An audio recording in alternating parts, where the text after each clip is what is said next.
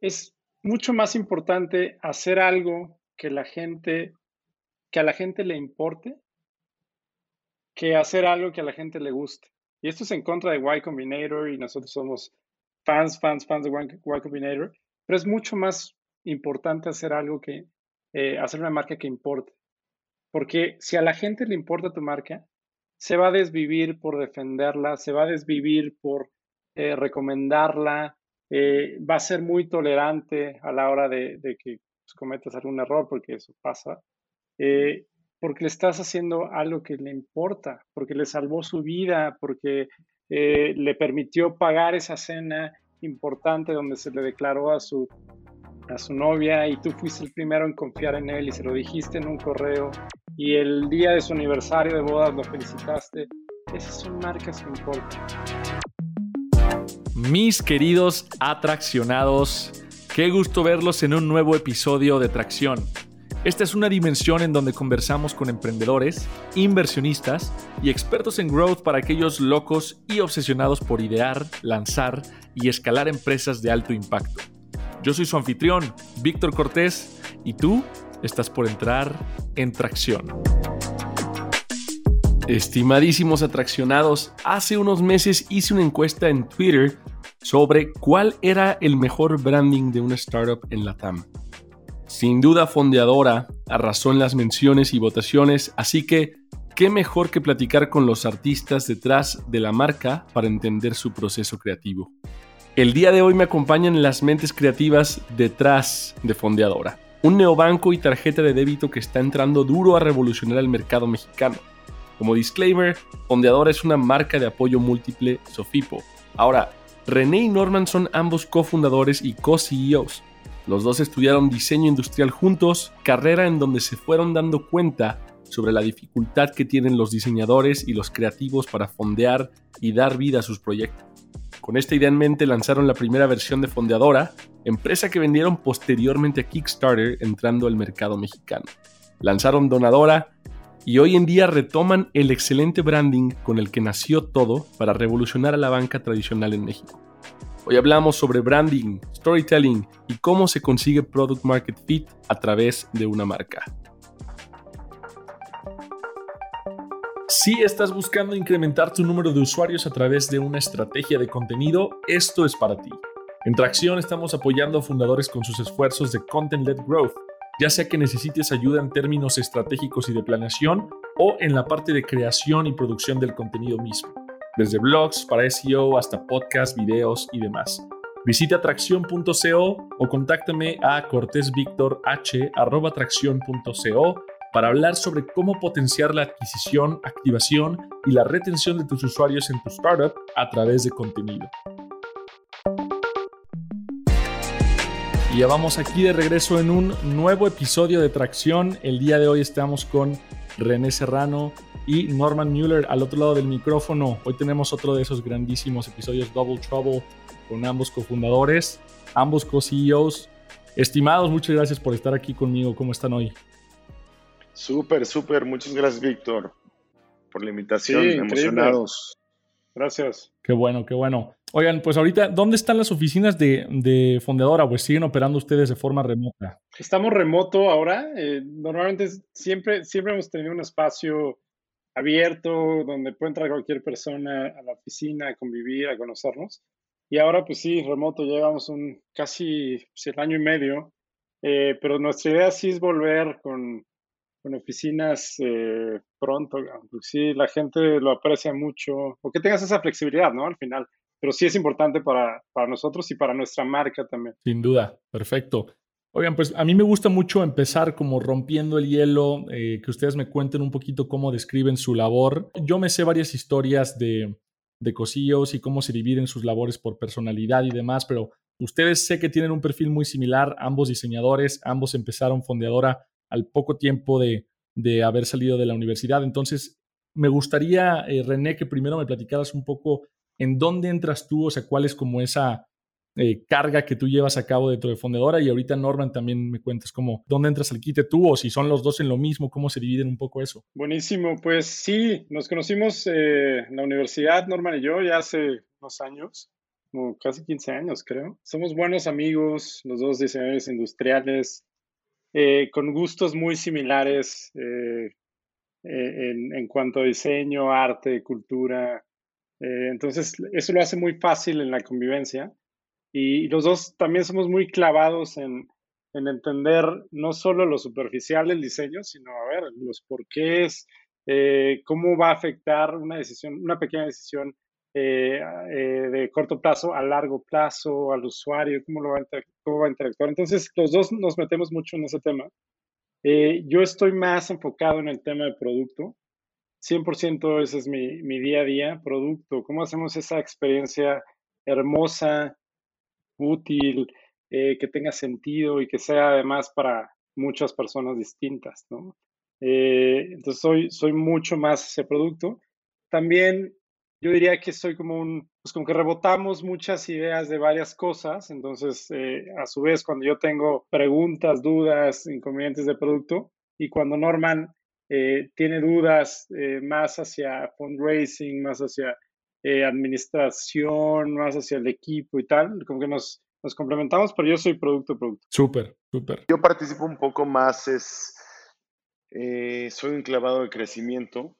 ¿Cómo logras que alguien vea tu producto, tu servicio y diga, hoy voy a quitarme cinco minutos de mi vida para acercarme y empezar a utilizarlo con toda la complejidad que ese proceso conlleva, ¿no?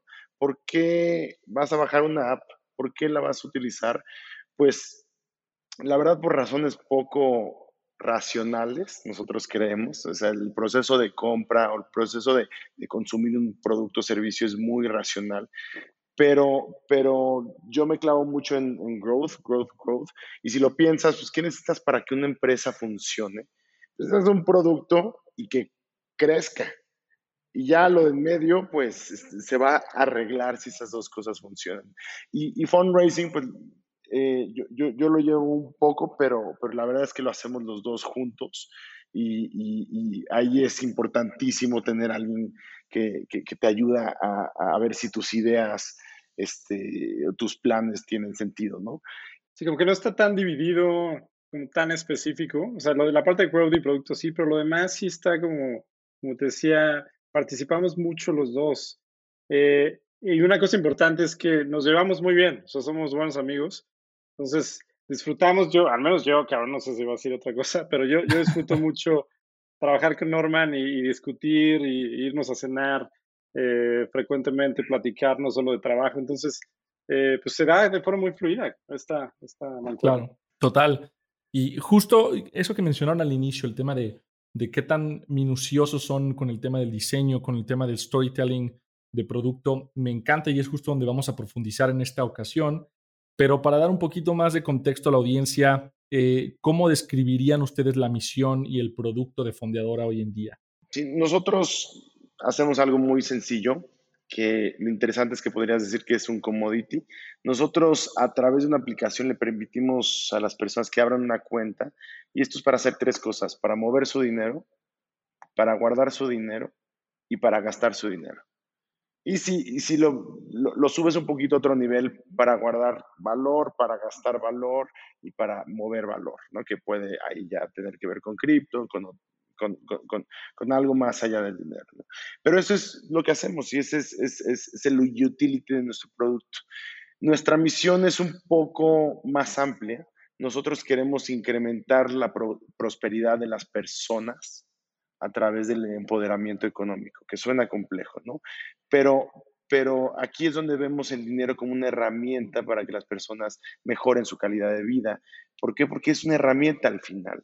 Y si, si aprendes primero a no perder el dinero que tienes en una cuenta con comisiones, con, con cualquier cosa escondida que hay ahí de, de, de, tu banco, y después aprendes a incrementar ese dinero sea inversiones, CETES, este, ETFs, lo que sea, pues tienes un, un, camino para generar prosperidad en tu vida. Y esa es un poco nuestra, nuestra misión. El reto más importante para poder cumplir esa misión es que nosotros le pegamos a 130 millones de usuarios, a 130 posibles, millones posibles de, usuarios. Entonces son muy diferentes las realidades de, del güey que, estudió en el, americano, eh, el güey que estuvo eh, o que no tuvo la oportunidad de poder tener, recibir educación primaria o básica, eh, o, los, o los adultos, adultos mayores, le pegamos absolutamente a todos. ¿Cómo puedes realmente agrupar todas estas ideas increíbles que suenan muy bien en, el papel, pero cómo las pones, cómo las echas a andar para que este gran espectro de, posibles usuarios la entiendan al mismo nivel y les, les sirva al mismo nivel a todos? Entonces, ahí está el reto y ahí es donde nos clavamos todos los días en entender por qué. Y por eso es importante, eh, por eso se vuelve muy importante y muy protagonista el tema de diseño, de narrativa, de construcción de mensaje, etc. Sin duda, totalmente. Hay varias cosas que me surgen ahí que quiero tocar un poquito más adelante, pero antes de eso, profundizar en su, en su background profesional individual, ¿no? Es muy interesante porque en su LinkedIn parece que pronto después de graduarse fue que empezaron. Eh, o sea, realmente es que no hay como que mucho brinco de trabajé mucho en lo corporativo y después ya emprendí. Eh, René, yo sé que en tu caso trabajaste un tiempo en, en que es como una empresa de servicios de manufactura y demás. Pero ¿qué pasó entre esa carrera o entre el que te graduaste y fondeadora que te llevó a emprender hoy en día? O sea, ¿cómo qué fue ese, ese trayecto? Eh, no, no, no, a ver, este, empezamos fondeadora en el último semestre, en el último año de la carrera. Eh, no tenemos, ninguno de los dos tenía experiencia profesional éramos estudiantes inquietos, eh, bastante ingenuos y bastante curiosos, pero, pero sin experiencia. Eh, fundamos eh, junto con nuestros profesores en ese momento de, la universidad. Hacíamos otra cosa, era, era, era, una plataforma de crowdfunding que después fue creciendo y, la vendimos a Kickstarter en, en su momento. pero en ese inter también fundamos esta, esta empresa que se llama Materiam, que es, es una fábrica muy grande de procesos digitales de, de producción. Muy interesante, es, es pequeña en, en cuanto a, a, lo que saca, pero es, es, muy especializada. También hay un par de, de, empresas como Donadora. ¿Sigue existiendo? Sigue existiendo, sí. Uno de nuestros socios pues, nos invitó a participar en el proyecto y pues, estamos muy agradecidos. Y, y, sí, porque al final nos encanta también la parte productiva del diseño, ¿no? Sí, correcto. Y somos, tuvimos varias etapas profesionales donde nunca hemos trabajado para nadie. Eso es muy raro. Pero, pero hemos, hemos aprendido haciendo las cosas y lanzándolas allá afuera, lanzándolas al mercado. Este, unas, unas fueron exitosas, como la plataforma de crowdfunding. Luego hay otros proyectos que también lanzamos que no fueron nada exitosos.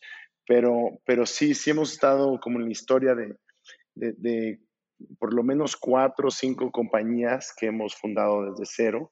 Este, y, y, esa ha sido la base de nuestra experiencia profesional. Me encantaría profundizar un poquito en eso porque justo entiendo que Fondeadora nace como, como esta plataforma que pretende darle visibilidad y financiamiento a proyectos creativos, artísticos, que bueno, era como el perfil de sus compañeros de la carrera, ¿no? Antes de convertirse en, en lo que hoy en día es Fondeadora. Entonces, se, se vende donadora Kickstarter, empiezan fondeadora. ¿Cómo se dio un poco todo ese proceso para ya después retomar eh, fondeadora como lo que es hoy en día en, Neobanco? Sí, si quieres te lo resumo rápido, eh, porque fue una etapa como de más o menos seis años. entonces estábamos en la universidad, todos nuestros compañeros, al igual que nosotros, necesitaban recursos en ese momento para, para proyectos escolares, tipo, no sé, el, el proyecto de tesis, ¿no? De, diseño industrial, donde tenían que hacer algún prototipo de algún mueble o de algún objeto, lo que sea. Entonces, esos dos mil, tres mil pesos que, no necesariamente cuentas con ellos. Eh, también teníamos amigos cineastas que, lo mismo, tenían que hacer proyectos escolares. Entonces, había como una tendencia y ahí empezaba a sonar el tema de crowdfunding. Estoy hablando de 2011, más o menos. Entonces, eh, Kickstarter ahí empezaba, llevaba un par de años, nos inspiró muchísimo. A mí me parecía, me acuerdo que con Norman, la primera vez que vimos Kickstarter nos pareció, es que esto es el futuro. ¿Cómo, cómo pueden lograr a través, que a través de Internet dos nerds eh, de 20 años puedan fabricar un reloj inteligente que fue el Pebble en su momento, que ahora ya eh, pues es muy normal, pero en ese momento era algo impresionante y salió de, la, de una universidad en Estados Unidos y la gente los apoyaba, les dieron creo que 8 millones de dólares. Nos parecía una, una locura ese modelo Y, lo decidimos hacer sin, sin, ningún, sin ninguna intención más que la de, la de apoyarnos, apoyar a nuestros amigos y a nosotros mismos. Y así empezó a crecer el movimiento de crowdfunding. Eh, fuimos pioneros en ese tema. Eh, después de ahí sale otra plataforma que se llama, eh, que sigue todavía, que es, es bastante noble también, es Donadora, que es para causas sociales, emergencias médicas y tal, que la gente se una para apoyarte a través de crowdfunding. Kickstarter llega en ese momento después de cinco años de, de, crecer el modelo en México, en Latinoamérica, y nos ofrece comprarnos y lanzar su marca en México a través de nosotros y quedarse con la comunidad, con el expertise que ya tenemos del, mercado.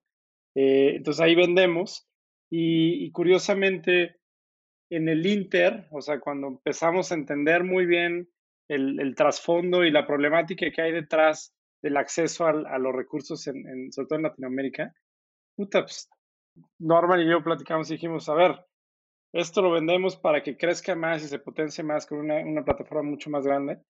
Pero el problema sigue siendo el tema de acceso. Muchos de los proyectos que, que salían en, en, Fondeadora no tenían cuenta de banco, entonces recaudaban dinero a través de la plataforma, pero no tenían a dónde, a dónde recibirlos. Entonces iban a nuestra oficina, literalmente, a pedirnos un el cash o un cheque. Y nosotros les decíamos, no, pero a ver, esto es totalmente digital. No, pero lo tengo y tal vez mi mamá me presta la suya. Entonces sí era un problema muy, muy profundo. Era el 50%, ¿no, Norma? Si no me equivoco. Wow. Entonces ahí, ahí, ahí nos empezamos a dar cuenta de la, de la problemática real, ¿no? Que es el acceso y, bueno, el resto. Y bueno, pues tenemos una tendencia a, a ser ingenuos a identificar un problema, ser muy ingenuos y decir, seguro podemos resolverlo, ¿no? Pues si nuestros, si nuestros amigos no tenían dinero para hacer su cortometraje, para hacer su producto de diseño, y se nos ocurrió resolverlo con una plataforma de crowdfunding, pues si nuestros clientes no tienen cuenta de banco para recibir los fondos, pues ¿por qué no sacamos cuentas y por qué no lo hacemos nosotros y por qué no atacamos el problema de 50% de, de, México desbancarizado. Y, así inicia este camino pues para, para, hacer el proyecto que estamos haciendo ahora, que es, que es este, un, un Challenger Bank, se le conoce en, en, en, en algunos, este, algunas geografías, pero nosotros realmente somos una empresa de tecnología financiera que te permite abrir cuentas. Y empezamos ese recorrido, ¿no? Ese recorrido de entender primero cómo funciona el sistema financiero. Segundo, cómo, cómo podemos nosotros incidir en este sistema financiero. Y, tercero, pues la verdad nos, nos fuimos súper profundos a entender hasta el concepto del dinero, ¿no? ¿Qué es el dinero? Qué significa este concepto tan, tan etéreo del dinero, pues es, es una, un elemento para hacer intercambio, son las horas de vida que te costó trabajar para conseguir ese dinero, entonces es un elemento humano de productividad. Eh, y, y, y, al final es una, una alucinación colectiva, ¿no? Dinero es una completa alucinación colectiva, solo trabaja en nuestras narrativas, en nuestra cabeza y, solo el 5% del valor en el mundo, aunque hay mucho cash, el, del valor, solo el 5% es cash. El resto son transacciones, transacciones digitales, wires. Entonces, cuando, cuando yo, si yo mando 10 mil pesos de una cuenta a otra, lo único que pasa es que hay, hay, hay dos servidores, hay un switch de energía eléctrica inmediata que, que mueve ese dinero. Realmente no hay oro, no hay petróleo, no hay nada allá atrás, ¿no? Que es, es un, una un muy común. Pero lo interesante es que cuando te das cuenta de esto, te das cuenta que tú, como un, un emprendedor que puede construir tecnología, puedes incidir enormemente en cómo funciona el dinero, porque todos son unos y ceros que se están moviendo allá afuera, ¿no? Entonces nos dimos cuenta de esto y dijimos, este es el camino, hay que hacer lo más complejo que se nos ocurre y eso es, pues hay que en algún momento tratar de construir un banco. Me encanta lo que mencionan porque hay varias, hay varias pepitas de oro ahí de entrada. Me suena muy, diseñadora forma de pensar, la, de abordar el problema, ¿no? Como esto de, first principles, de entender de manera muy eh, en su core qué es el dinero, ¿no? No creo que muchas personas lleguen a tan, tan detallada análisis o tan detallado análisis para poder emprender algo. Y algo más interesante también es cómo lo que hicieron antes con, con el crowdfunding les llevó a este insight, que es algo que vemos, por ejemplo, también platicaba con Héctor de Conecta. Conecta empezó siendo como una especie de Shopify. Y se, me di cuenta de que este, o sea, no, no servía de nada si no existía la infraestructura para poder pagar en línea. Entonces, eso, como que esa, esa narrativa me encanta. Ahora, ¿cómo transformaron estos insights ustedes de entrada lo que veían con el crowdfunding y lo que analizaron con su entendimiento del dinero para crear el, primer MVP de Fondeadora? O sea, ¿cómo se vio ese primer proceso de, de, hacer la transición, de pivotear? Eh, sobre todo entendiendo que era bajo la misma marca, ¿no? Si tengo entendido que así funcionó. ¿Cómo se dio eso? Sí, eh, eso fue, creo que fue una buena, una buena jugada que, que, tal vez en un inicio lo hicimos de forma muy intuitiva, eh, sin haberlo pensado demasiado, pero en el deal que, que construimos con Kickstarter, ellos se quedaban, eh, sobre todo el know-how, parte del equipo que operaba, el crowdfunding, los proyectos, la comunidad, pero la marca no les servía porque ellos no, no necesitaban la marca, ¿no? Básicamente ellos querían meter su marca a México. Entonces quedaba volando, pero, pero se, ve, se había construido tan buen goodwill con esa marca. Eh, tuvimos muchísimas visitas. El brand equity que, que se generó por, por, lo, eh, por lo interesante de algunos proyectos que salían de ahí, el modelo mismo que era como muy novedoso. Entonces la marca recibió muchísima pues sí, mucho brand equity. Entonces eso lo vimos muy valioso y les dijimos que, si nos dejaba la marca y íbamos a hacer algo eventualmente, no sabíamos qué, en ese momento no lo teníamos tan claro. Y nos dijeron que sí, ah, sí, claro, adelante. O sea, ahí, ahí la marca pues, se volvió un asset importante y cuando arrancamos el tema de, de, construir la fintech, pues era, era obvio que teníamos que empezar con algo que ya era conocido. Y, y no solo eso, algo que tuviera una historia muy importante, muy importante para la construcción de marca y de producto, tener una historia. Esa historia pues, puede ser real o puede ser ficticia, pero tiene que existir, porque si no la marca es solamente algo que se te ocurrió cuando estabas bañando y no tiene profundidad, no tiene narrativa, no puedes construir un mensaje potente porque pues, te llamas bubbly, ¿no? Y mm, no significa nada, nadie se conecta con esa historia, nadie la cuenta, nadie, nadie se cree ese mito. ¿no? Y Fondeo sí tenía eso. Entonces nos servía muchísimo. Eh, no fue tan obvio, la verdad, pero una vez que lo hicimos, nos aferramos a eso, reconstruimos el, branding entre Norman y yo.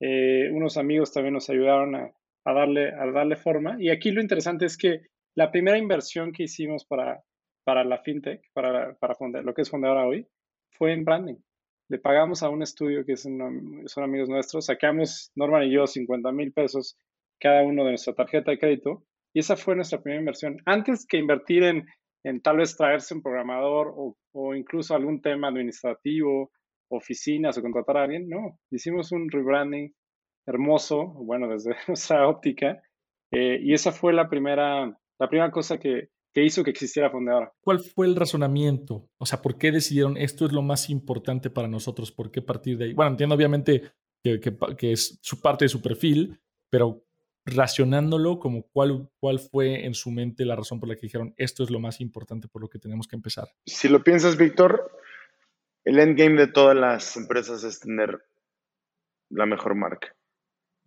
Y al final lo que más vale de Apple, lo que más vale de Coca-Cola, lo que más vale de cualquier empresa es la marca.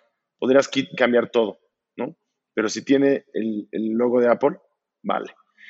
Nosotros lo vemos clarísimo. La mayor parte de los, de los productos y servicios sin branding y storytelling son un commodity. Y nosotros, pues íbamos a ser un commodity. Vamos a hacer una... ¿cuántas, ¿Cuántas cuentas puedes abrir allá afuera para manejar tu dinero? Hay muchísimas que puedes abrir.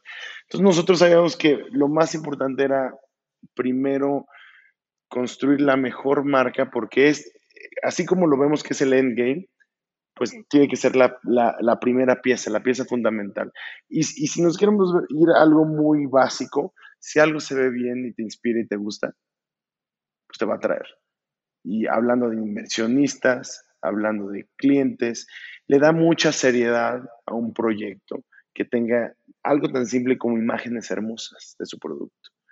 ¿Por qué? Porque no es un proyecto de unos chavos que, están aprendiendo a hacer una empresa de tecnología. No, esto es algo real, es algo formal, es algo atractivo, es, te inspira, ¿no? Y, es, y ese es un poco el razonamiento de empezar por ahí.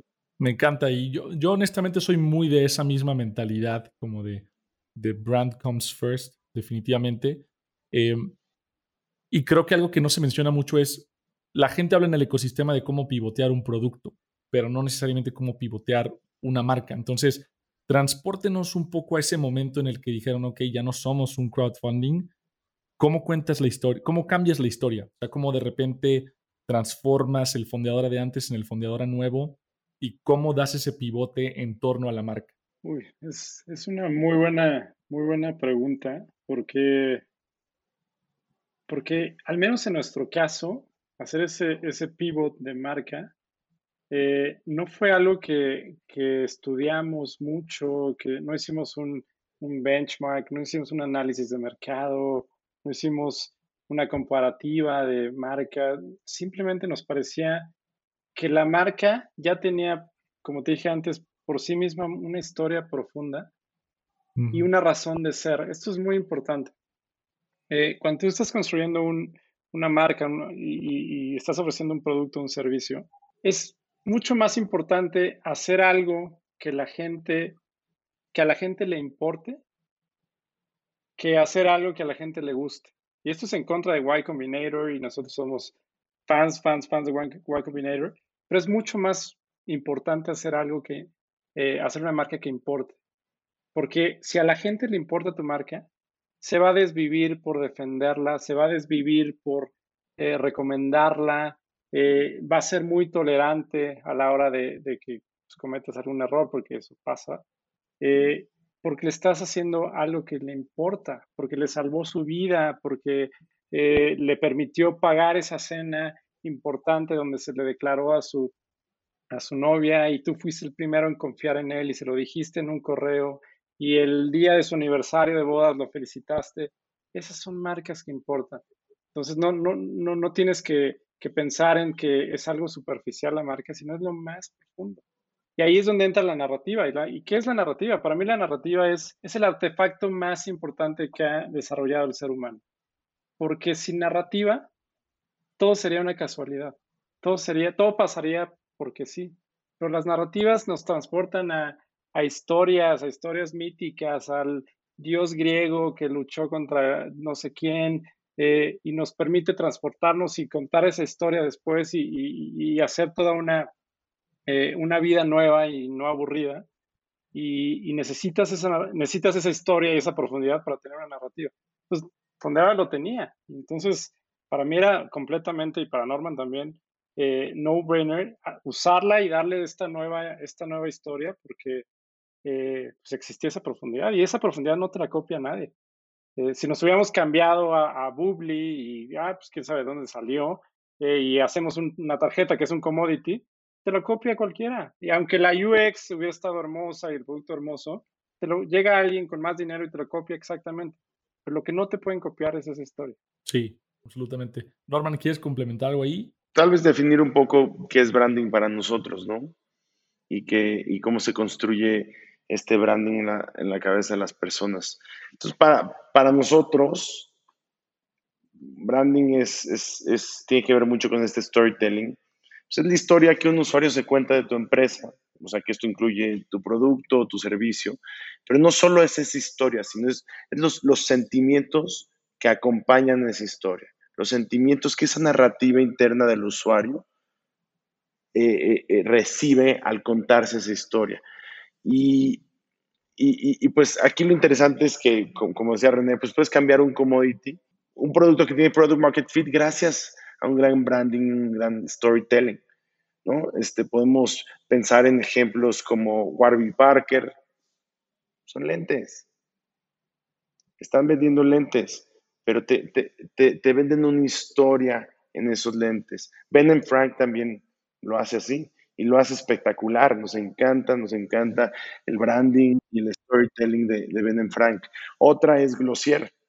Glossier hace cosas muy interesantes como tiene campañas con influencers donde su, marca no puede estar fotografiada con marcas que no cuenten la historia que quiere contar la marca. Aún así, aún en, un baño están pensando en cómo construir una narrativa con ese producto. Patagonia es otra empresa interesante, ¿no? Que tiene impacto social, que tiene cierto purpose y, ética. Entonces, yo creo que por ahí inicia el, el, branding, es este, este storytelling, pero luego hay otra parte interesante, que es, ya que tienes ese storytelling que tiene que ver con el propósito de tu marca, el propósito de tu empresa, de tu producto, ¿por qué, aquí retomando otra vez lo que dijo René, por qué es importante tu empresa y tu producto? ¿Qué, qué es lo que lo hace importante? Importar importa, diría. Sí, justo. Es que si no eres importante para nadie, eres, eres barato. Eres, eres, es un producto barato, ¿no? Eres uno más. Eres uno más. Y, y, si eres uno más, pues no, no, no vales. La escasez vale. Y, y una vez que tienes esa narrativa, pues tienes, para hacer buen branding, creo que tienes que representar esa narrativa y reforzar esa historia cada vez que el usuario interactúa con tu empresa. O sea, no, no se trata del logo, no se trata nada del logo hace.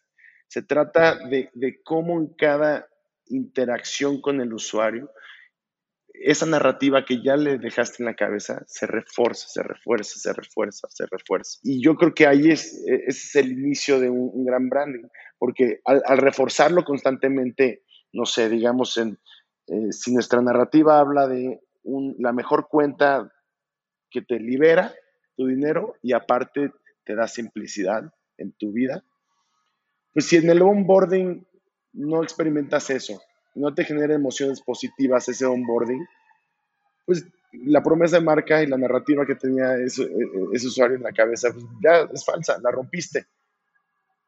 O, si o si le mandas push notifications de manera obsesiva y lo molestas, ya acabas de otra vez romper la promesa de marca. Entonces yo, yo, yo lo veo como la marca, como una cubetita que vas llenando, gotita a gotita con estos touch points, cumpliendo la narrativa. Y si lo haces bien, pues tienes una comunidad fiel, obsesiva, no fiel, obsesiva con tu marca. Cuando tienes la cubeta llena, cuando tienes un, la cubeta llena es igual a brand equity, puedes cagarla monumentalmente y se le hace un hoyo a esa cubeta, se le chorrea el brand equity, pero te queda.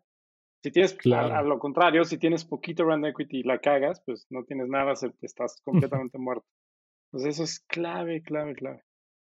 Sí, tiene, que tiene sentido, ¿no? Si lo, si lo pasaras el mismo concepto como a una persona, si, esta persona llegase comportando, a, comportarse de formas diferentes cada vez que interactúas con, con él o ella, pues como que no tendría este, ese self-identity, esa identidad con la que tú puedes relacionar a esa persona, ¿no? Entonces es como la coherencia, lo que dice Norman, que es como el, el una y otra vez está reforzando ese, ese concepto. ¿Cómo han aterrizado y cómo decidieron ustedes irse por lo que ahorita es el storytelling de, de Fondeadora? Creo que lo que más se destaca de, de Fondeadora y la impresión que a mí me da es como es un poco más agresivo, es un poco más antibanco, más retador que otras alternativas que existen ahí. Entonces, ¿por qué decidieron irse por ese storytelling?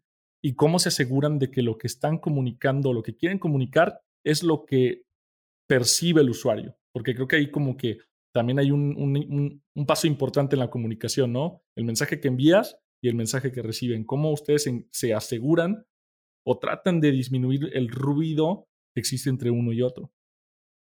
Sí, yo creo que al inicio, cuando arranca Fundadora, hace casi tres años, el hitos de la marca, que, tiene que ver con esto que dices, que era antibanco, antisistema, ser, ser los, los, niños malcriados de, del fintech, obedecía más a, una, a, una, a un tema personal, porque a nosotros nos, nos parece eh, horrible la experiencia actual que brindan los, los, bancos tradicionales y sí viene desde ahí, ¿eh?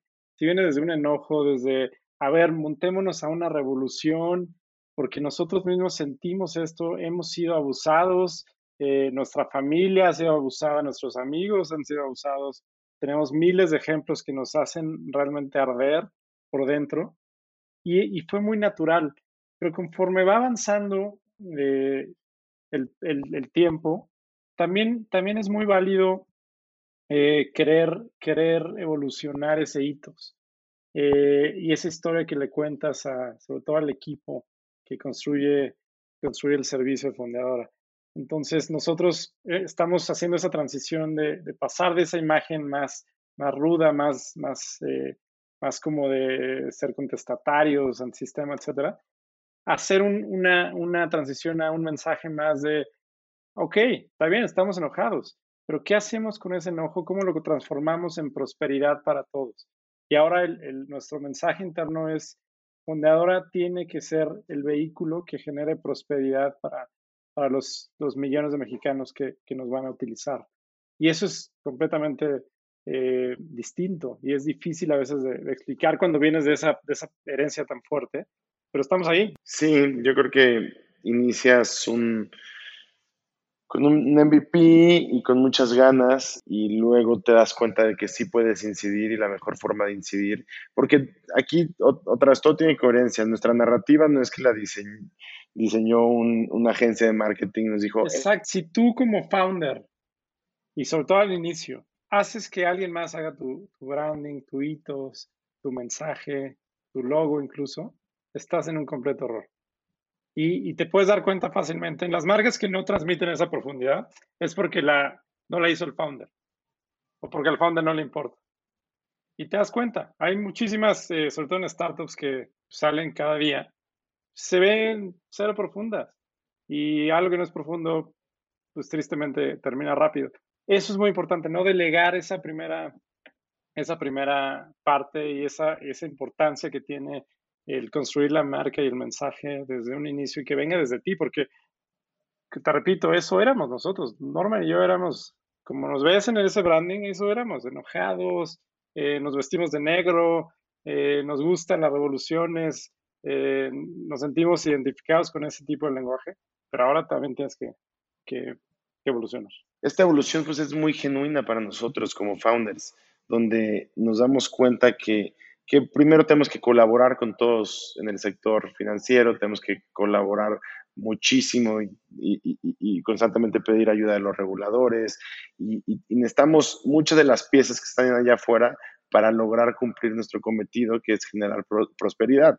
Y, también en este proceso, también te das cuenta que, que, lo más importante es este objetivo de generar prosperidad. Entonces, ¿qué hacemos para llegar ahí?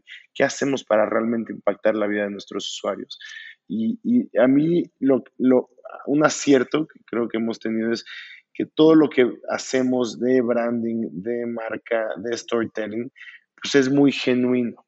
Y como, como decía René, pues cuando es tan genuino, genuino pues se percibe, se percibe que eso es genuino.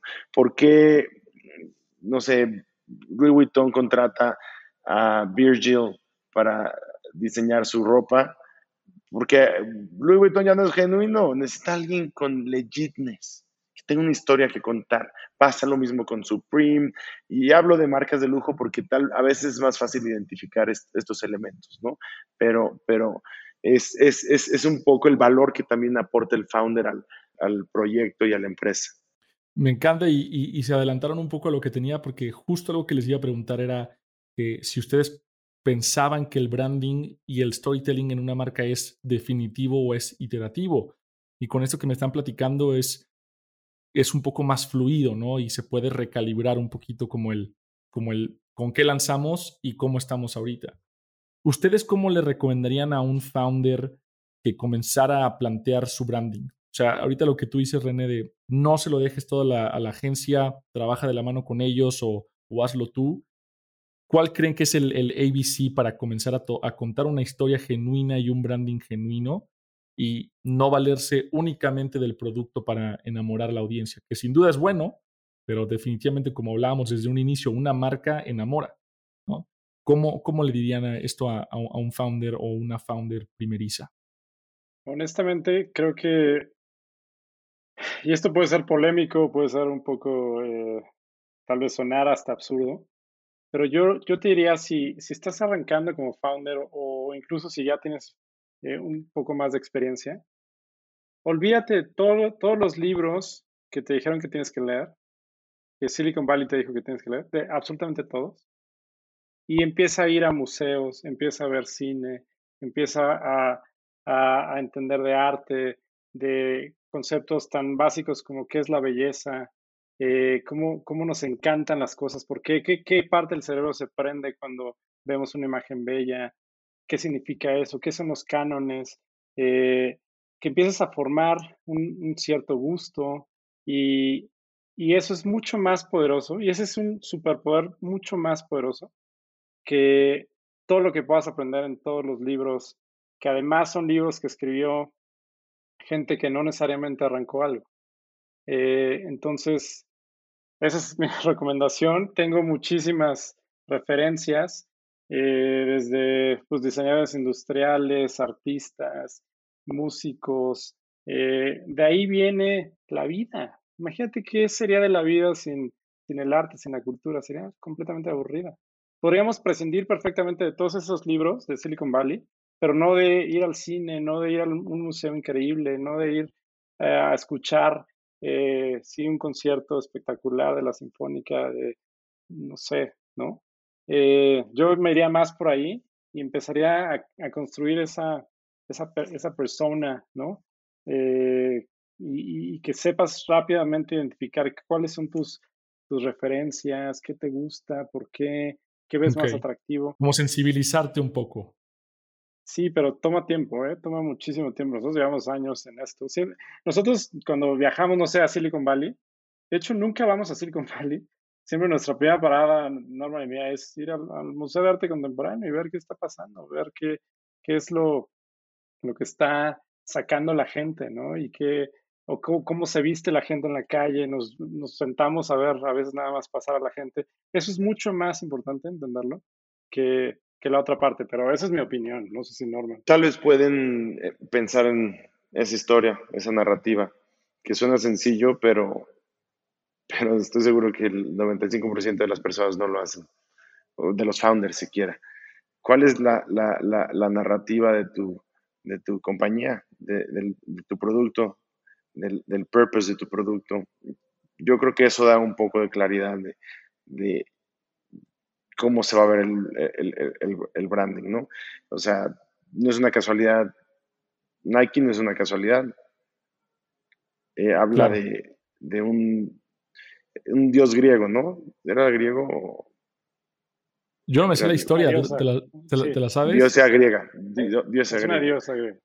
Ok. Eh, y, y, entonces ese tipo de marcas pues tienen un bagaje y ese bagaje, si lo tienes claro, es más fácil representarlo y no enfocarte en solo llenar tu oficina del color de tu logo y de tu logo por todas partes, en los calcetines, en los pantalones, en la sudadera. Sí, eso, eso es claro, yo dije Norman. ¿eh? eh crea, creen, al inicio tienen que crear ese, ese primer mito, ¿no? El mito de, cómo surge Apple, cómo surge Nike, cómo surge Airbnb, la historia de los cereales de Airbnb. Todos esos son mitos y son, son historias que la gente recuerda y se conecta de alguna forma con ellas. En nuestro caso tenemos varias, pero yo, yo te diría a tu pregunta, pues sí, un tema de, desarrollar esa sensibilidad artística y de diseño es clave. Eh, armar ese mito, construir, construir esa, esa primera historia. Eh, y sí, y creo que por ahí.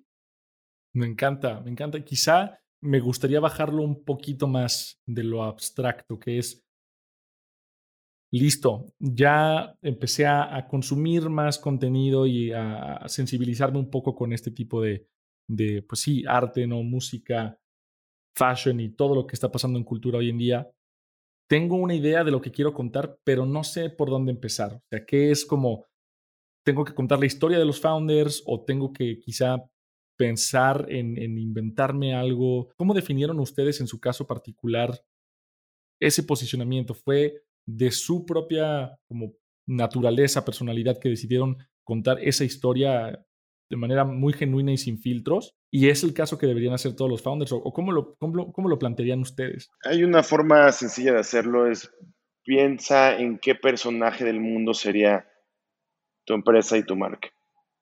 ¿Cómo, cómo actuaría? ¿Cómo hablaría? ¿Se enoja? ¿No se enoja?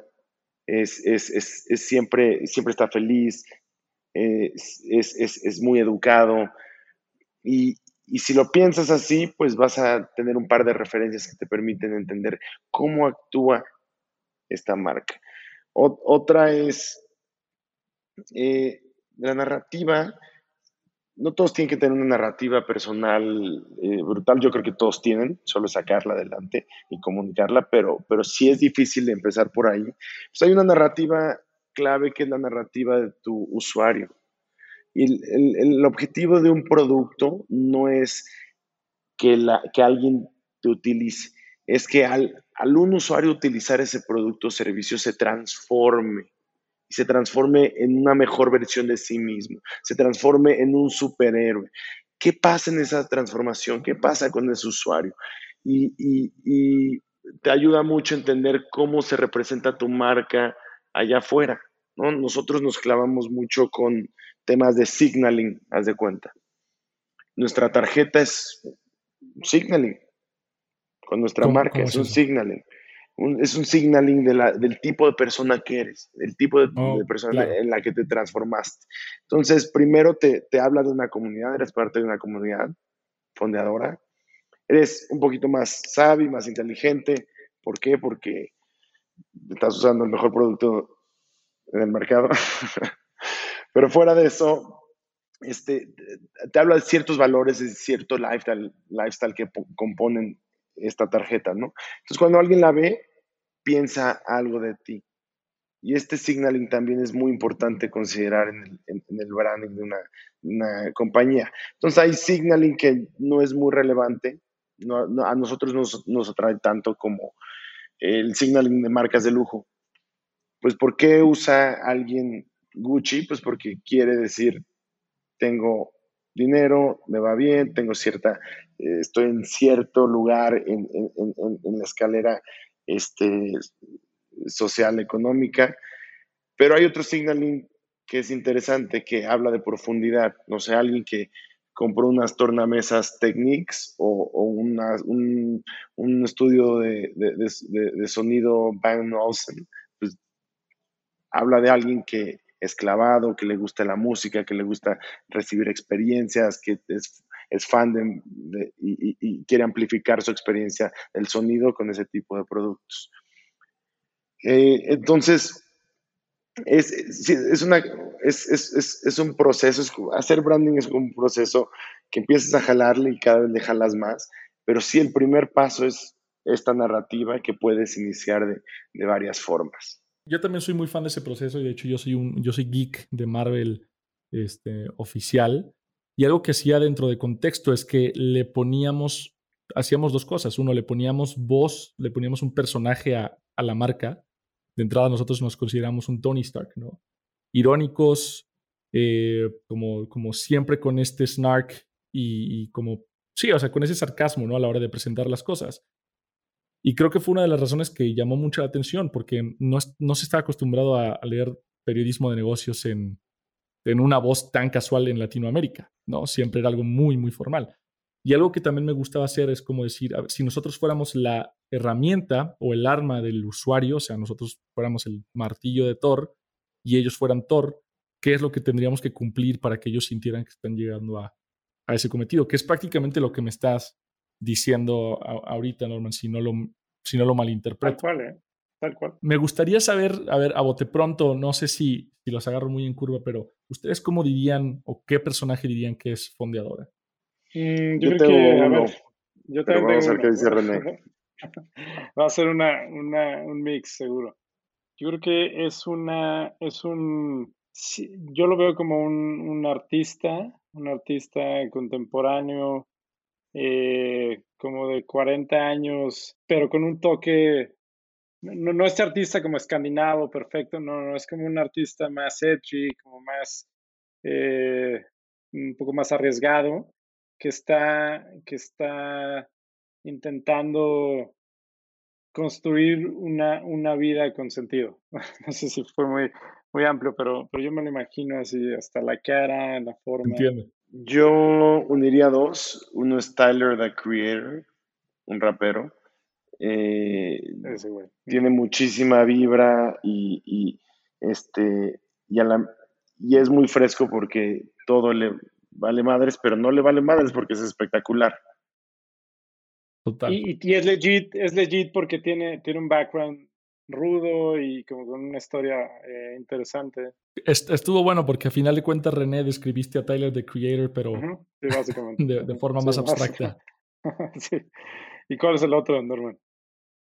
Estaba pensando en, en- en John Wick, la verdad, este, que es un poco más comercial, pero es alguien que está vestido perfecto, pero listo para la revolución. Y es un superhéroe de, de cierta forma, y, pero es suficientemente legit para, para no tomarse nada en serio. Entonces es un personaje muy interesante. Listo. Oigan, pues para concluir, esta pregunta me gusta porque creo que uno de los retos más importantes de toda startup es estandarizar. Estandarizar lo que ya se hizo en brand, en producto y luego en estrategias de growth y de distribución. ¿Cómo ustedes concilian cómo se ve el marketing, cómo se ve el producto? Porque hay muchas startups hoy en día que te venden algo en marketing y entras al producto y es totalmente diferente. Entonces, ¿cómo ustedes concilian estas, estas diferentes áreas alrededor de, de Fondeadora? Muy difícil, ¿eh? No, no, es, no ha sido fácil. Nos ha costado mucho trabajo. El equipo de, de brand y de comms ha cambiado muchísimo a lo largo de la historia, de la corta historia que tenemos. Eh, la verdad es que nosotros, Norma y yo, somos los guardianes de, de todas esas áreas. Entonces, yo, yo te diría, tiene que haber un guardián, tiene que haber alguien que le importe como si tuviera que proteger su vida, el tema de- de coherencia de marca. Entonces, eh, en nuestro caso, pues es- somos nosotros, pero eso no es sostenible. Pasamos muchísimo tiempo en esto y es tiempo que no le dedicamos a, a otras cosas que tenemos que, que pues sí, que tenemos que hacer, ¿no? Que el deber ser está ahí. Eh, pero sí, ver, tiene que haber un guardián, básicamente, o guardiana. Mm, Ok, No- Norman, complementarías algo ahí. ¿Cómo lo harían en, en- en Growth? ¿Cómo lo abordas, por ejemplo? O sea, para que, para que las estrategias y los experimentos que corren en Growth no rompan con lo que ya crearon, eh, con esto que tú mencionabas, ¿no? Sí, hay discusiones ahí a veces. Sí, porque lo que ahorita mencionabas, Norman, que es como tienes que reforzar la marca una y otra vez y a fin de cuentas es esa coherencia lo que es el- la, la esencia de la marca. ¿Cómo te aseguras de que tus experimentos de growth no rompan esto? O sea, la opinión que hay de la marca fundadora creo que ha sido positiva. Eh, hemos recibido muy buenos comentarios, pero creo que internamente somos muy críticos y todavía no logramos esa consistencia. O sea, es, es, estamos en ese proceso. ¿Por qué? Porque hay ciclos de campañas muy rápidos y tienes que sacar rápido contenido que te lleva a ciertos resultados, pero, pero todavía no hemos sistematizado como nos gustaría. Y, y, y, esto es lo, lo bueno de ser un founder que tiene una opinión fuerte, es que si eres, si es una buena opinión, pues vas a, vas a poder generar cosas valiosas. Pero, pero es difícil escalar ese proceso donde, donde hay una opinión creativa fuerte. Y, y, y, yo creo que es un proceso de aprendizaje para todo el, todo el equipo, y, pero sí pensaría que cada vez somos mejores y eso es lo que, lo que, lo que me inspira. Total. Aprovecho que los tengo aquí para hacer una pregunta genuina que yo tengo, que es, una de las cosas más difíciles, considero yo, es dar feedback o retroalimentación a tu equipo sobre temas creativos, porque se mete mucho el tema de subjetivo y de gusto, ¿no? Y algo que, una pregunta que yo siempre hago cuando contrato un diseño es, ¿qué es el buen gusto y cómo das feedback al respecto?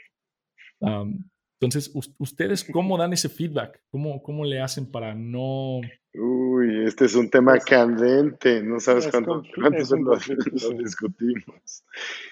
Eh, sí, mi respuesta rápida es, eh, confía en los profesionales. O sea, contrata a los mejores eh, y confía en, el profesional. Eh, nunca tomes decisiones creativas o de diseño con más de tres personas.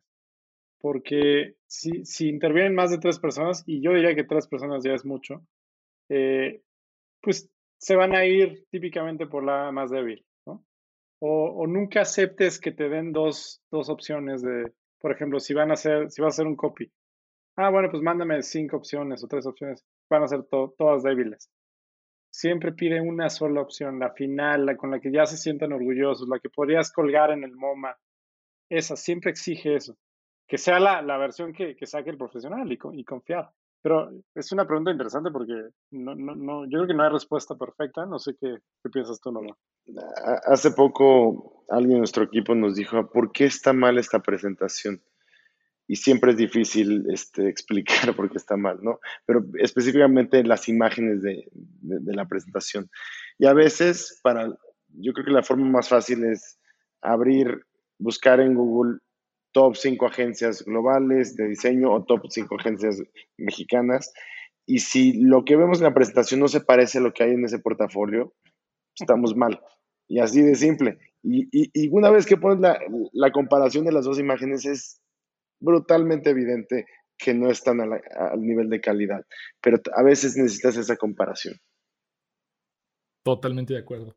Listo, un libro que nos quieran recomendar para seguir profundizando en temas de, storytelling o de brand. Voy a recomendar este, que es mi guía, To Everything, de Alan Moore, un diseñador icónico. Eh, entender bien qué es la belleza, entender bien ese concepto, por qué es importante que esté en, específicamente todo. Pero me encantaría recomendarte otros cinco al menos.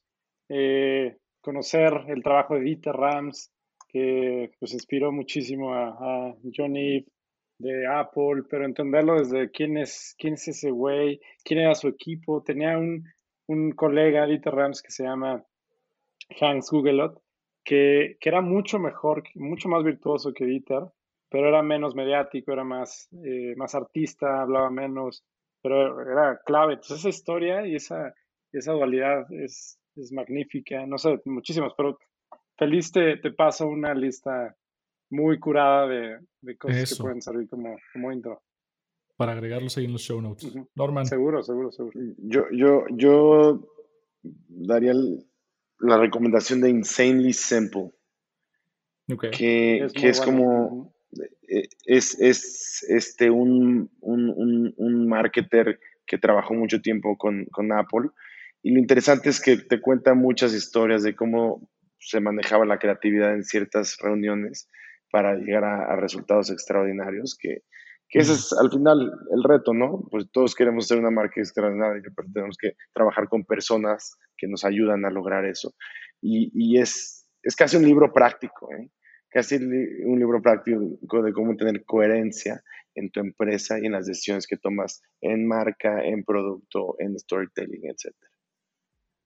Tremendo, tremendo. Pues ahí lo tienen, atraccionados y atraccionadas. Gracias una vez más por estar con nosotros en esta semana, en este episodio con René y Norman. Recuerden que pueden conectar con Tracción, estoy como arroba tracción guion bajo. René, Norman, a ustedes cómo los encontramos y o a Fondeadora.